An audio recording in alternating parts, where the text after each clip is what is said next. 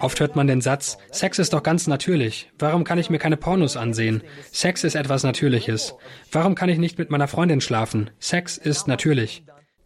Und um natürliche Sexualität im Sinne der katholischen Kirche, darum geht es heute im Grundkurs des Glaubens bei Radio Horeb. Schön, dass Sie eingeschaltet haben. Mein Name ist Astrid Mooskopf. Und halt, nein, natürlich ist hier nicht jetzt gleich langweilig, sondern natürlich ist hier gleich echt und auf lange Sicht erfüllend. Denn wenn die Kirche von natürlich spricht, dann meint sie immer das Naturgegebene, also das von Gott gegebene. Und alles, was Gott gegeben hat, darauf liegt Segen. Der Trick, diesen Segen auch für sein Leben in Anspruch zu nehmen, ist, wie bei einem Fahrrad aufsteigen und mittreten. Die natürliche Familienplanung ist sozusagen das Mittreten auf dem Fahrrad der Sexualität, das Gott dem Menschen zur Verfügung gestellt hat. Die Verhütungsmittel? Verhütung wäre in dem Bild vielleicht sowas wie im Leerlauf rückwärts treten, fühlt sich im ersten Moment ähnlich an, führt aber zu nichts und lässt einen vielleicht sogar auf Dauer das Interesse an dem Fahrrad verlieren. Und damit Ihnen das nicht passiert, heute ein Vortrag über natürliche Familienplanung mit Jason Everett. Ich freue mich, dass ihr heute alle gekommen seid. Ich freue mich, die Gottgeweihten und die verheirateten Paare zu sehen. Oft hört man den Satz, Sex ist doch ganz natürlich. Warum kann ich mir keine Pornos ansehen? Sex ist etwas Natürliches. Warum kann ich nicht mit meiner Freundin schlafen? Sex ist natürlich. Die Leute, die diesen Satz Sex ist natürlich verwenden, haben am seltensten natürlichen Sex. Sie haben ihn mit ihrem Laptop, mit Pornografie. Sie verhüten mit Pillen und Verhütungsmitteln. Das ist keine natürliche Sexualität. Wir müssen zu Gottes natürlichem Plan zurückkehren, denn wenn wir das tun, werden wir Segen empfangen, körperlichen Segen. To God's natural plan. Because if we do, we become the recipients of blessings, physical blessings. Ich habe vorhin bereits erwähnt, dass der Körper der Frau die Hormone des Mannes aufnehmen kann und dass das ihre Stimmung hebt. Man hat auch herausgefunden, dass wenn eine Frau und ihr Partner ein Kondom benutzen, dem Körper der Frau die physiologischen Vorteile des Samens des Mannes vorenthalten werden. Folgendes wurde in der Zeitschrift der amerikanischen Ärztekammer veröffentlicht. Die Wissenschaftler fanden heraus, dass ein Paar, das eine Verhütungsmethode wie eine Verhütungskappe, ein Diaphragma oder ein Kondom verwendet, wenn die Frau ein Kind empfängt und schwanger ist, ein mehr als doppelt so hohes Risiko hat, an Präenklampsie zu erkranken, das heißt an einem erhöhten Blutdruckrisiko bei der werdenden Mutter. Das ist ein gefährlicher Zustand und die Wahrscheinlichkeit daran zu erkranken ist mehr als doppelt so hoch, wenn man ein Kondom benutzt hat. Warum? Man hat herausgefunden, dass, wie wir alle aus der Biologie wissen, ein Spermium eine Frau befruchtet. Was ist dann der Zweck der anderen Hunderten von Millionen Spermien? Früher dachte man, dass sie nur dazu dienen, die Wahrscheinlichkeit der Fruchtbarkeit zu erhöhen. Das ist aber nicht der Fall. Die große Menge an Spermien wird tatsächlich in die Gebärmutter der Frau aufgenommen.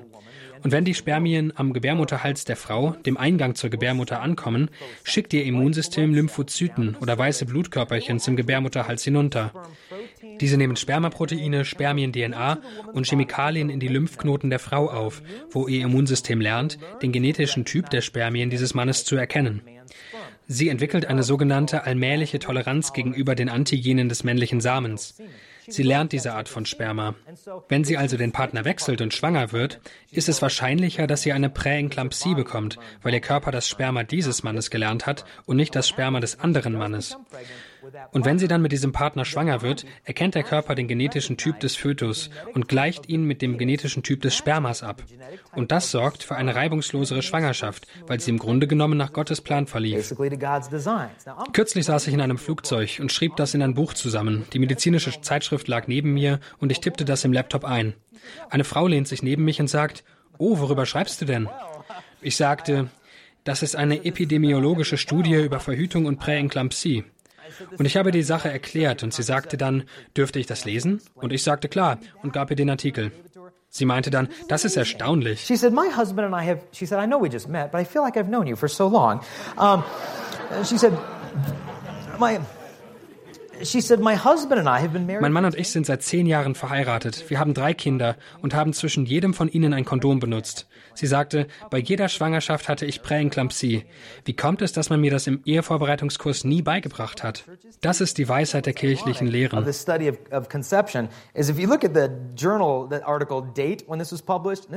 wenn man sich das Veröffentlichungsdatum des Artikels in dieser Zeitschrift anschaut, fast ironisch, es ist der 8. Dezember, das Fest der unbefleckten Empfängnis. God has a sense of humor. So, um, Also die Vorteile seines ursprünglichen Plans.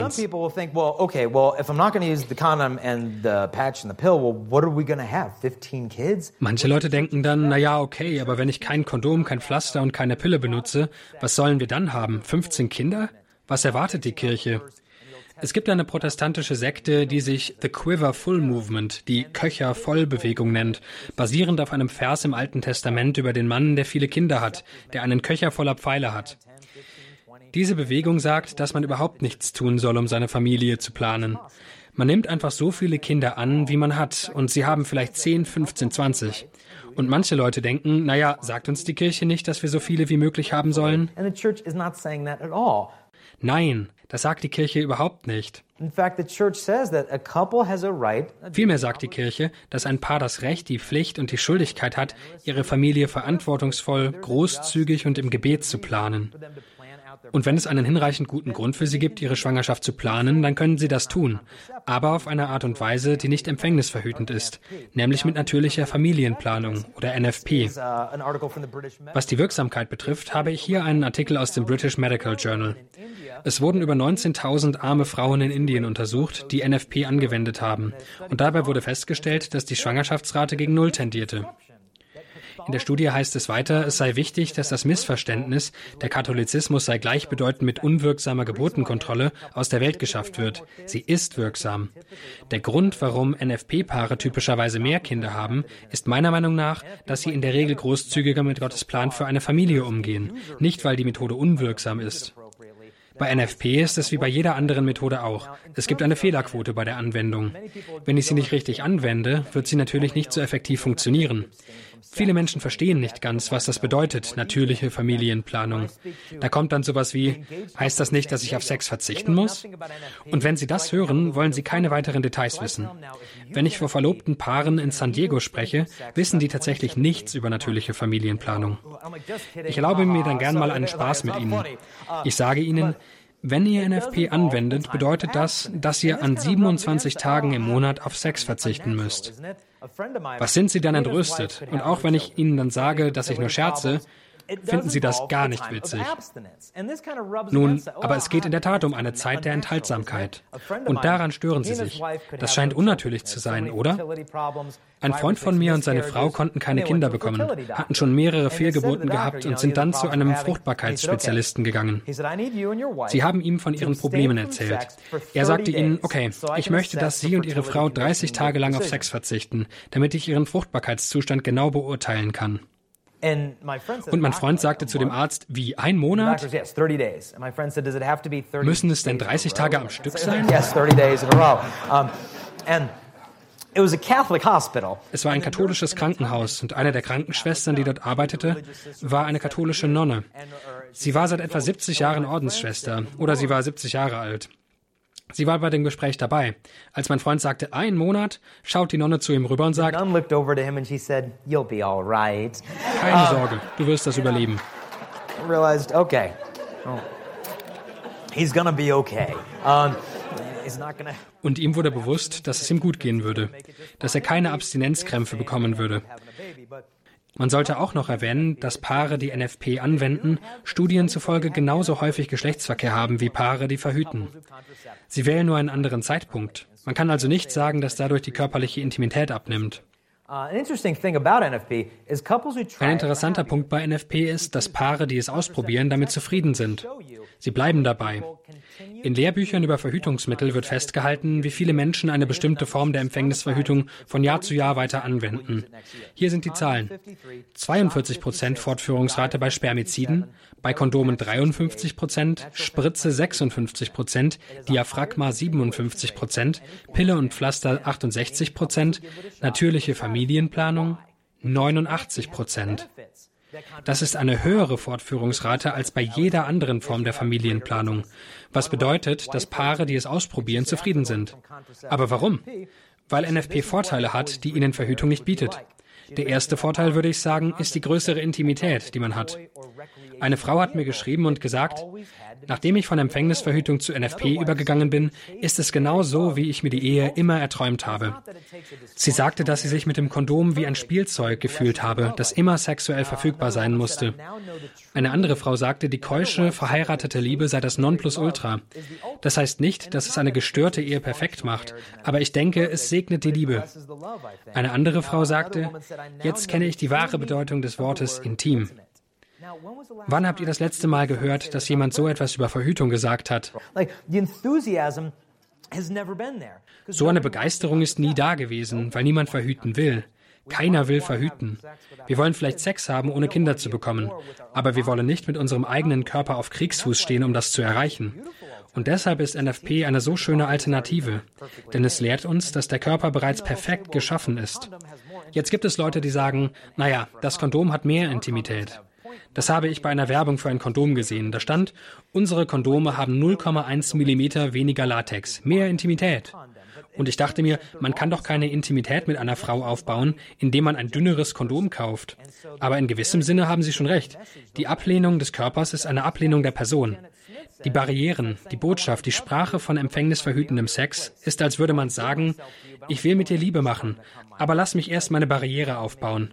Ich möchte mich dir hingeben, aber ich werde jedes deiner Spermien töten, das mir in die Quere kommt. Da ist die Frage, ob du hier einen Liebesakt vollziehst oder Krieg führst. Man fragt wirklich, was da los ist. Ich glaube ja, es gibt eine innere Unzufriedenheit mit der Verhütung bei Frauen und Männern. Tatsächlich sagte mal ein Mann über natürliche Familienplanung zu mir, es hält die Leidenschaft am Leben. Es ist, als ob man von den Flitterwochen zur Verlobung übergeht. Es passiert einfach nicht, dass man seine Frau als selbstverständlich betrachtet.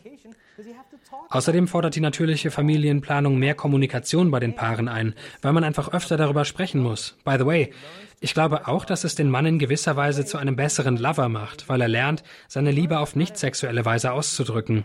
Und das eben, weil die Frau nicht immer verfügbar ist. Und er lernt, dass nicht jeder Kuss ins Schlafzimmer führen muss.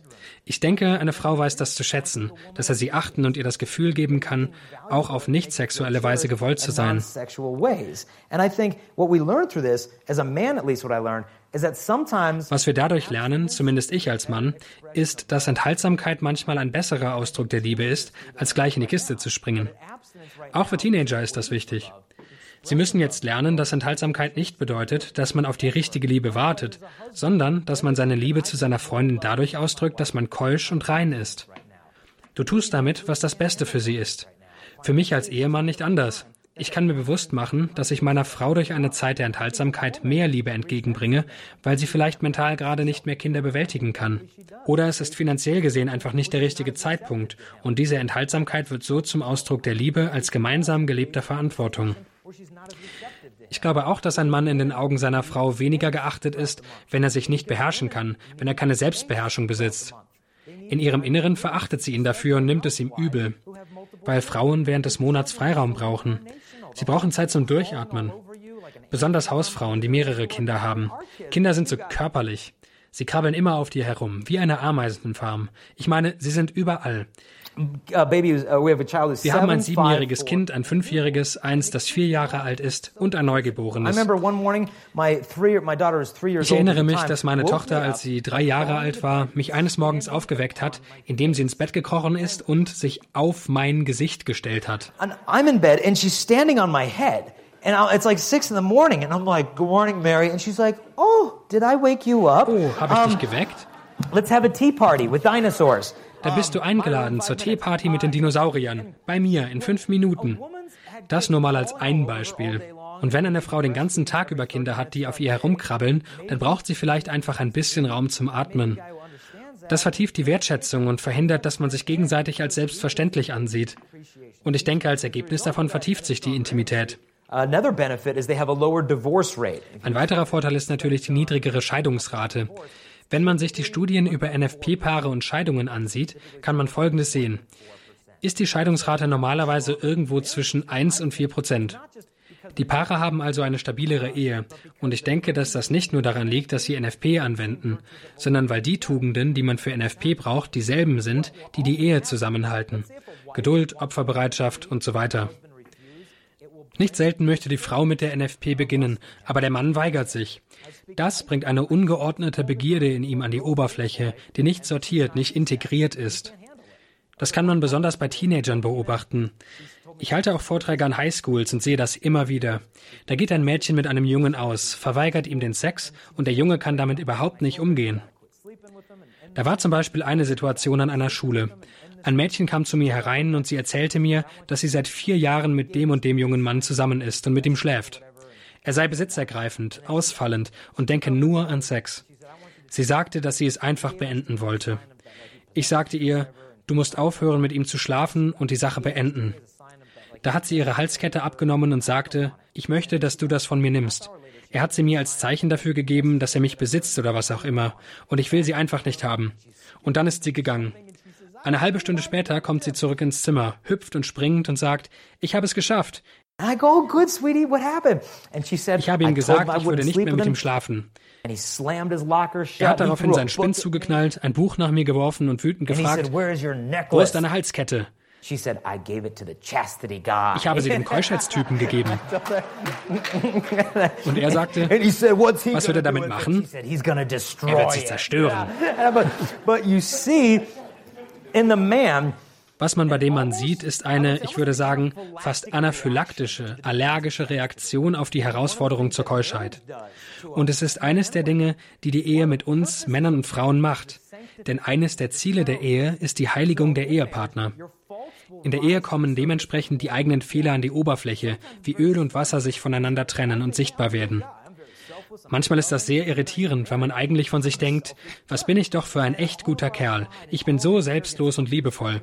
Und dann heirate ich. Und ich denke, alter Schwede, was bin ich für ein egoistischer Depp.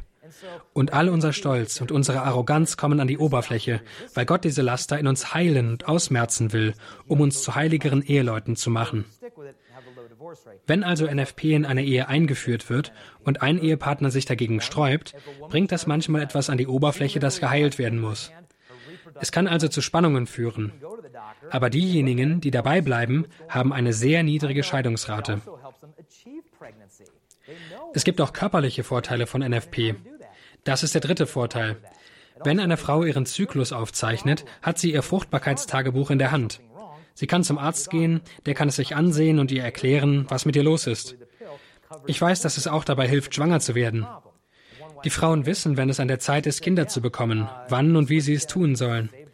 Das ist bei der Empfängnisverhütung nicht möglich. Es kann auch Probleme an die Oberfläche bringen. Wenn man bei der Aufzeichnung der Daten etwas bemerkt, das nicht in Ordnung ist, kann man das mit dem Arzt besprechen. Bei der Empfängnisverhütung wird dagegen das Problem begraben, vor allem weil die Pille die Symptome überdeckt, anstatt sich mit den Problemen zu befassen. Eine Frau hat mir davon erzählt. Sie sagte, ja, die Umstellung auf NFP hat uns das Leben gerettet. Ich bin zum Arzt gegangen, weil wir angefangen haben, meinen Zyklus aufzuzeichnen und mir da etwas Merkwürdiges in der Tabelle aufgefallen ist. Ich ging damit zum Arzt und er sagte, das ist wahrscheinlich ein Problem mit der Schilddrüse. Und wir sind dann zu einem Schilddrüsenspezialisten gegangen. Es stellte sich heraus, dass ich einen Schilddrüsentumor hatte, der kurz davor war, mich zu töten. Man hat mich sofort operiert und mir das Leben gerettet. NFP hat ihr das Leben gerettet. Ich kenne eine andere verheiratete Frau, die auf NFP umstellte und schwanger wurde. Während der Schwangerschaft wurde entdeckt, dass sie einen Tumor hatte, und so konnten die Ärzte ihr das Leben retten.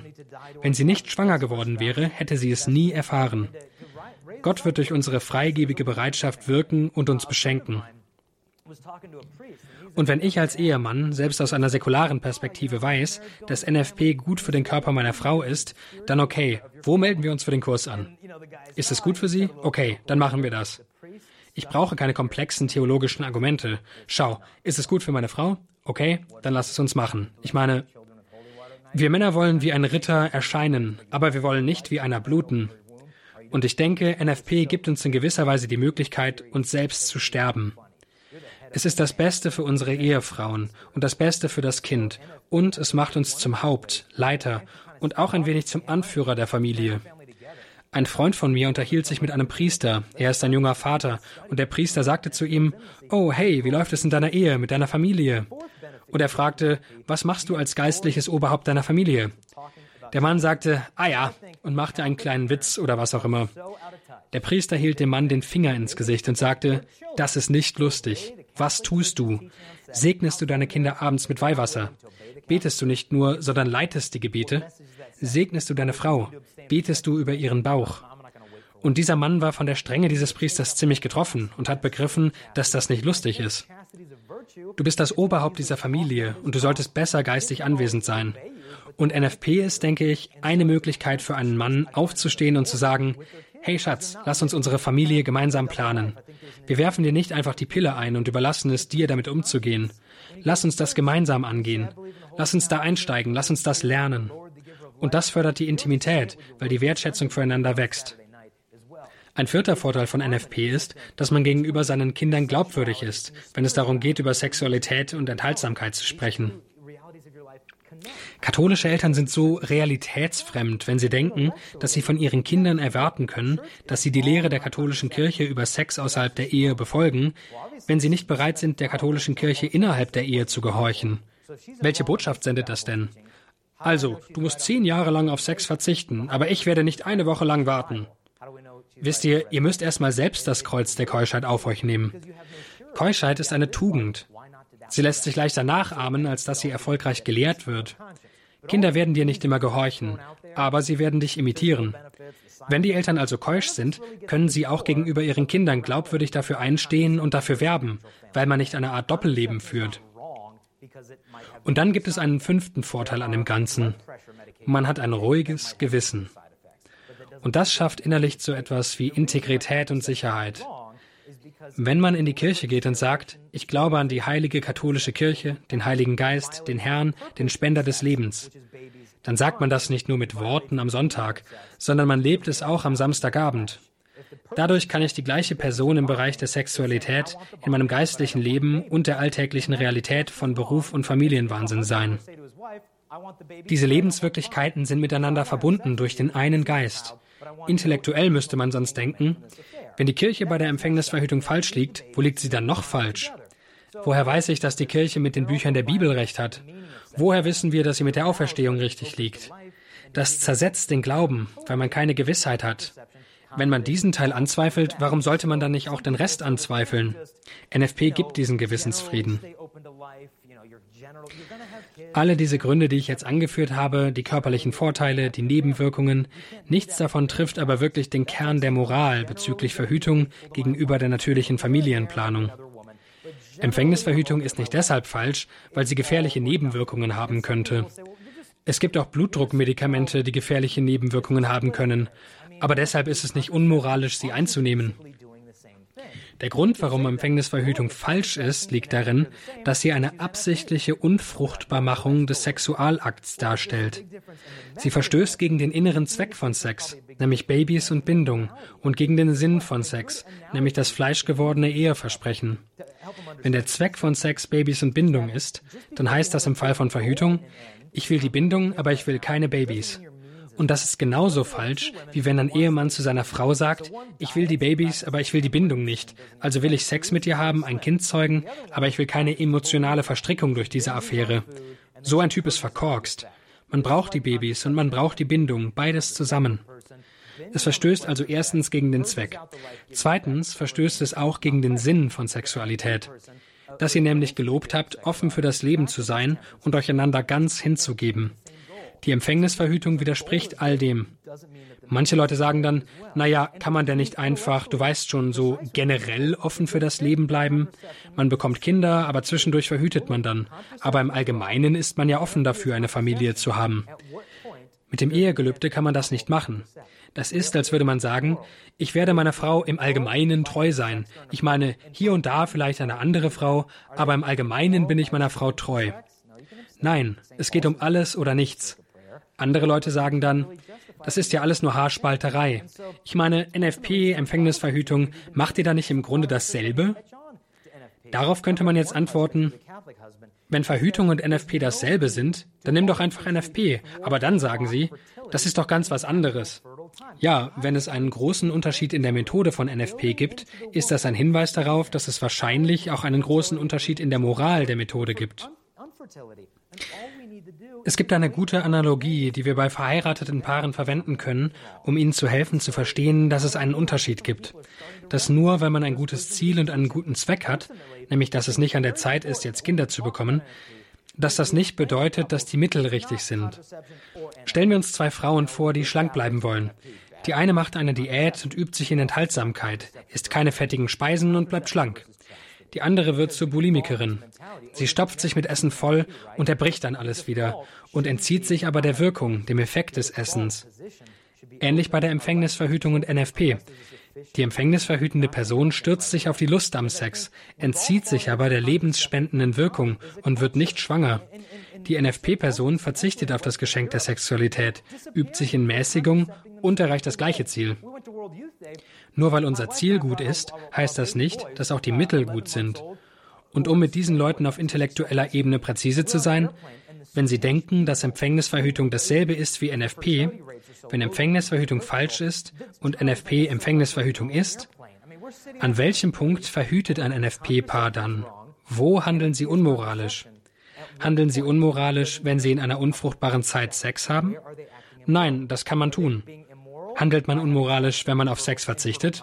Nein, man kann sich enthalten. Der heilige Paulus sagt, dass man sich um des Gebets willen enthalten kann. Man kann also nicht wirklich rechtfertigen, ab wann sie sündigen. Ich habe von einem Ehemann gelesen, der sagte, es gibt keinen Grund, die Fruchtbarkeit während einer natürlichen, fruchtbaren Zeit künstlich zu vereiteln oder zu blockieren. Gott hat sich bereits darum gekümmert, indem er in die Frau nicht nur Zeiten der Fruchtbarkeit und des Kinderkriegens eingebaut hat, sondern auch Zeiten der Unfruchtbarkeit. Und alles, was wir tun müssen, ist einfach ein paar Tage zu warten. Und wenn wir das nicht tun können, stimmt etwas nicht. Auf diese Weise fangen verschiedene Leute an zu erkennen, dass in dieser ganzen Lehre viel Weisheit steckt. Letzten Endes halte ich es für sehr wichtig, dass wir, wenn wir über NFP sprechen, den Paaren erklären, dass es nicht darum geht, ob Verhütung oder NFP. So wie die guten Katholiken benutzen NFP, die schlechten Katholiken benutzen Verhütungsmittel. Nein, es geht nicht um Verhütung versus NFP.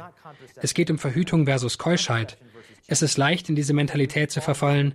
Oh, du heiratest, da benutzt du sicher NFP, oder? Der Standard sollte nicht sein, keine Kinder zu haben. Die Standardeinstellung sollte sein, unser Leben für Kinder zu öffnen, es sei denn, es gibt einen gerechtfertigten Grund, sie nicht sofort zu bekommen. Ich glaube nämlich, dass wir alle als Kultur in diese Verhütungsmentalität verfallen sind. Und in bestimmten Kulturen, besonders in Westeuropa, werden die Menschen weniger, weil sie sich selbst wegverhüten. My wife and I brought our, our, our baby boy, who's uh, 11 months old, wir waren auf dem Weltjugendtag. Meine Frau und ich haben unser elf Monate altes Baby mit nach Spanien gebracht, weil meine Ehefrau immer noch gestillt hat. In Spanien ist die Schwangerschaftsrate durch die Verhütungsmittel enorm niedrig. Wir saßen also dort im Flugzeug und als die Spanier das Baby gesehen haben, war das Kind wie eine Berühmtheit im Flugzeug. The, the, the stewardess is coming up to us, oh, bambina, they're touching his face and I'm like, you're a stranger. Uh, und ich denke mir, die kennen dich nicht. Aber wirklich alle. Neben uns saß ein Ehepaar und sie starrten das Baby an, als ob ich ein Tigerbaby im Arm halten würde oder so. Fast hätten sie vielleicht uh, gefragt, was ist das? Wir haben uns von diesem katholischen Verständnis von Familie weit entfernt. Die Kinder, so sagt die katholische Kirche, sind das, Zitat, höchste Geschenk der Ehe. Okay, wenn es ein höchstes Geschenk der Ehe gibt, wie lange wollt ihr warten, bis ihr es euch schenken lasst? Da sollte man besser einen sehr guten Grund haben, das nicht zu tun. Die Kirche sagt nie, dass man so und so viele Kinder haben muss. Sie vertraut darauf, dass ihr eine freigebige Bereitschaft mitbringt und deswegen im Gebet seid. Aber wenn man sich mal anschaut, wie das bei uns verheirateten Paaren aussieht, hm, wenn jemand von euch mehr als zwei oder drei Kinder hat, dann wisst ihr, wie es ist, in der Öffentlichkeit herumzugehen und die Leute dann fragen, sind das alles eure? Ihr wisst schon, was das verursacht, oder? Seid ihr fertig? Wir haben das ständig gehört. Ich meine, sogar schon beim zweiten Kind, das wir haben, hat man zu uns gesagt, seid ihr schon fertig? Seid ihr fertig? Ich weiß noch, als wir erfahren haben, dass wir ein Mädchen erwarten. Und ich habe es einem Bekannten erzählt. Und dann hat er gesagt, oh, jetzt habt ihr ja euer Mädchen. Du weißt schon, und die Jungs. Also seid ihr jetzt fertig, oder? Klar, habe ich gemeint. Ich habe die ganze Serie gesammelt. Ich kann jetzt aufhören, Kinder zu sammeln. Ich habe einen Jungen und ein Mädchen. Man denkt sich doch wirklich, worüber redest du? Für wen haben wir eigentlich Kinder? Ich denke, NFP lehrt uns, dass das Leben heilig ist. Und die Vorstellung, dass ich meine Kinder hätte verhüten können, sie künstlich mit irgendwelchen Chemikalien oder Medikamenten blockieren oder sie mit der Pille abtreiben könnte. Ich meine, der Gedanke daran lässt mich einfach erschaudern. Ich kenne sogar eine verheiratete Mutter, die zwei Kinder hat. Sie war Mitte 40 in den Wechseljahren und wurde bei einem Familienessen plötzlich sehr wütend. Der Ehemann sagte, was ist denn los, Schatz? Worauf sie meinte, das erzähle ich dir später. Was passiert war, ist, dass sie beim Abendessen mit ihrem Mann und ihren beiden Kindern saß und sich sagte, jemand ist verschwunden und ich weiß, warum er nicht da ist. Ich weiß, dass unser Kind, dass wir es wegverhütet haben. Alles, was wir hatten, waren diese zwei Kinder. Wir hatten unsere Kinder und das war's. Viele verstehen nicht, was für ein Segen Kinder sind. Manche sagen, hey, Kinder sind teuer. Ich meine, es kostet 8,9 Millionen Dollar, ein Kind jeden Tag aufzuziehen. Wisst ihr, Kinder können ein bisschen teuer sein, aber sie sind so reich an dem, was sie einem geben. Sie retten dich vor dir selbst. Was für ein Geschenk der Heiligung, das Gott uns macht. Um uns zu demütigen, um uns zum Dienen zu bringen. Was für eine Lektion, die sie uns über das Dienen erteilen. Mein fünfjähriger Sohn rief mich neulich auf die Toilette. Er war damals vier Jahre alt. Er rief mich und sagte, Papa, komm her, ich brauche etwas. Ich bin also rein. Er saß auf der Toilette und er sagte, Daddy, du musst vier Dinge für mich tun. Ich sagte, okay, dann zählte er auf. Du musst mir ein Dinosaurierbuch besorgen, du musst den Ventilator anmachen, das Licht anmachen, dann die Tür schließen, wenn du rausgehst, und ich rufe dich, wenn ich fertig bin. Yes, my lord, yes, my liege, you know. Um, but, but Du könntest jemanden dafür bezahlen, sowas zu tun. Aber sie rufen dich, um zu dienen. Was sie dir aber dafür geben, ist die aufrichtigste Liebe, die du dir vorstellen kannst. Meine kleine Tochter ging durch den Laden und sah dort Blumen. Und sie sah sie und sie sagte, Mama, ich muss sie für Papa kaufen. Ich muss sie für Daddy kaufen. Ich liebe ihn so sehr. Mama sagte, okay, und hat sie gekauft. Es sind Blumen für fünf Dollar. Damit kam sie dann nach Hause und hat mich damit überrascht. Ich habe diese Dinger monatelang in einer Vase in meinem Zimmer aufbewahrt. Sie hatten schon Schimmel. Meine Frau hat dann irgendwann gesagt, du musst sie wegwerfen. Ich habe dann eine Blüte abgerissen, sauber gemacht, aufbewahrt und an ein kleines Bild von ihr und mir gepinnt und gesagt, das werde ich aufbewahren. Ich werde sie als Ansteckblume tragen, wenn sie eines Tages als Ordensschwester ins Kloster eintritt. Ich werde es genau dort tragen. Aber ich werde kein Kontrollfreak sein. Sie kann gerne in jedes Kloster gehen, das sie will, solange sie dort ein langes Ordensgewand tragen. Ihr wisst schon. Und ich habe ausdrücklich gesagt, und ich gebe das hiermit zu Protokoll, dass sie keine Nonne werden muss. Solange sie einen Mann findet, der sie mehr liebt als Jesus Christus, ist sie mehr als willkommen, ihn stattdessen zu heiraten. Das ist nur fair, oder?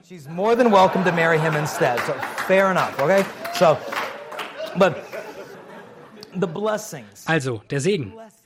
Der Segen, den sie uns bringen. Damit müssen wir alles im Blick behalten. Letztendlich denke ich auch, dass wir von den Paaren nicht nur den Segen der Kinder und solche Aspekte betonen müssen, sondern auch etwas, was ich als NFPler nie gehört habe, wenn ich vor der Hochzeit ein paar Wochenende mitgemacht habe. Ich meine, seien wir ehrlich, es ist eine nervige Angelegenheit. NFP nervt. Ich mag es nicht, meine Frau mag es nicht. Es macht keinen Spaß. Es ist schwer, es ist ein großes Opfer. Es ist eine Nervensäge. Und ich finde, dass Paare, die in eine Ehe hineingehen, das hören müssen. Dass es nicht einfach sein wird, sondern dass es anstrengend sein wird. Aber Johannes Paul II. hat schon gesagt, dass die Vollkommenheit der Liebe nur durch das Kreuz erreicht werden kann. Man muss das Kreuz auf sich nehmen, und das ist schwierig. Irgendwann muss man sich eingestehen, okay, Verhütung wäre einfacher. Empfängnisverhütung wäre bequemer. Aber irgendwann muss ich mich auch entscheiden, was wichtiger ist, mein katholischer Glaube oder meine Bequemlichkeit. Denn offen gesagt kann man manchmal nicht beides haben. Und das hier ist einer dieser Fälle.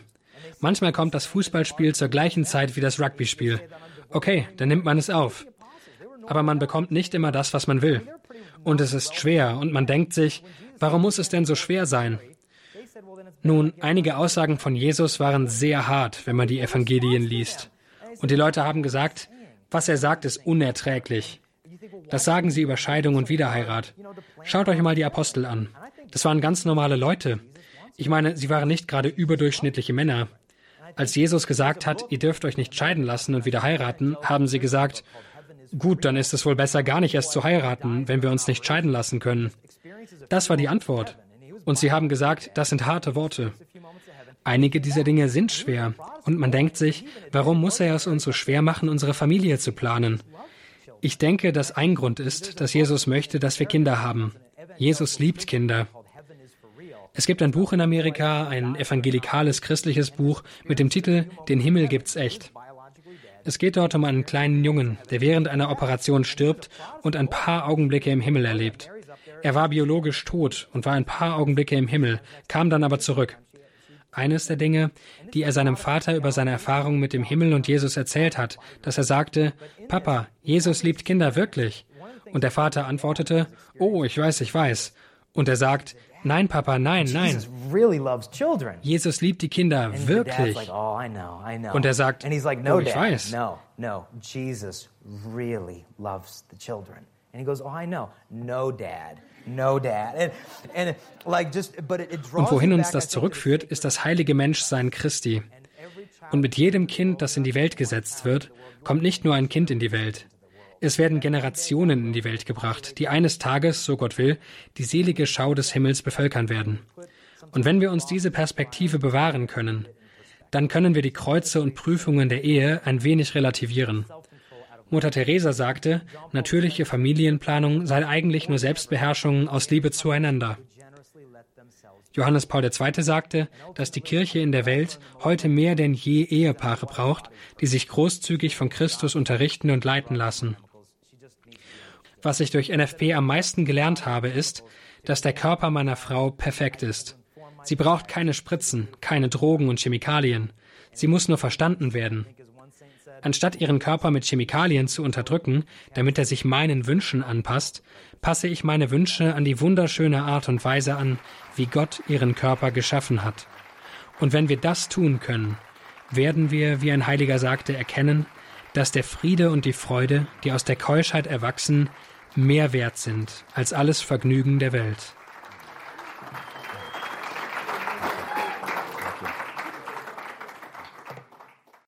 Theologie des Leibes Leben, Verhütungsmittel oder natürliche Familienplanung. Das war der zweite Teil eines Vortrags von und mit Jason Everett, den wir für Sie aus dem Amerikanischen übersetzt haben und den Sie hier im Grundkurs des Glaubens bei Radio Horeb gehört haben. Ich hoffe, Sie konnten sich dabei für die natürliche Familienplanung begeistern, wenn Sie davon betroffen sind, oder Sie haben vielleicht Feuer fangen können, um sich für dieses Thema grundsätzlich zu begeistern, vielleicht für die Zukunft.